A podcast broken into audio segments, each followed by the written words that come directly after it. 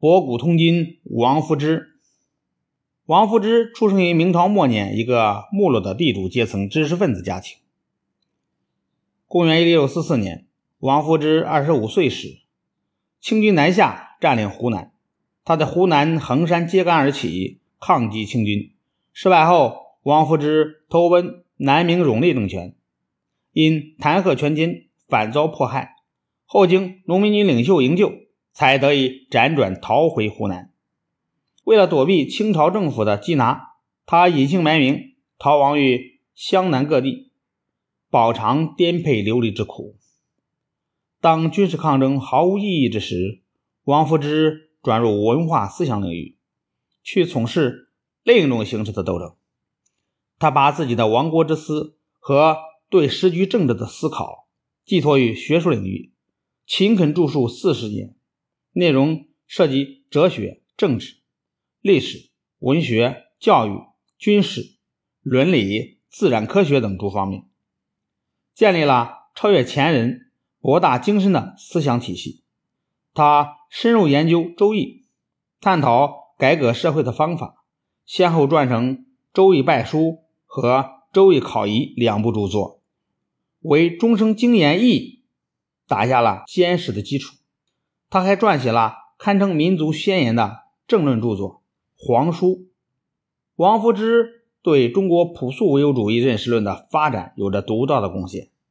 他继承和发扬了古代朴素唯物主义的优良传统，吸取当时新兴治策之学的成果，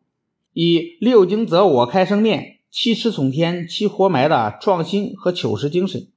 对社会现实进行了高度的哲学概括。在前人成果的基础上，把唯物主义发展到时代条件所允许的高度。他从哲学上和政治危害上全面清算了宋明理学唯心主义，以科学方法剖析了宋明理学的理论根源，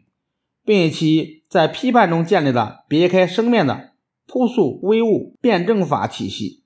为统治中国思想界数百年的宋明理学乃至。整个古典哲学做了总结和终结。王夫之该以唯物主义一元论为依据，从探究人的本质出发，研究人类社会的起源、发展规律以及动力等一系列重要问题，从而建立起他独特的历史观。他在考察社会历史发展过程以及规律的基础上，提出理事合一论。他把历史发展的现实过程。称作事，认为历史发展过程就是一种客观必然趋势，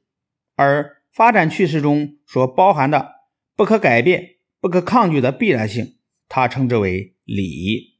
王夫之一生著述甚丰，除了读《四书大全说》《四书训义》《尚书引义》和《史记章句》等哲学论著外，还撰成《春秋家说》。《春秋世论》《续春秋左氏》《传博弈》等早期史论，反映了17世纪我国学术变迁的新动向，并以《诗广传》一书另辟学术门径，试图跳出中世纪诗学的狭隘眼界。六十二岁以后，王夫之在衡阳石船山筑草堂定居。他不顾年老体衰、贫病交加，撰写了《周易内传》《周易内传法例》《庄子通》《庄子解》《相宗洛所》《张子正蒙注》《宋论》《读通鉴论》《字解》《遭手问》《噩梦》《字书简解》《楚辞通释》及《诗括》《西唐永日序论》等书，可谓著作宏富。清康熙三十一年，也就是公元一六九二年，王夫之逝世于石船山下的草堂内，时年七十四岁。他的墓碑上写着“明朝遗民王夫之之墓”。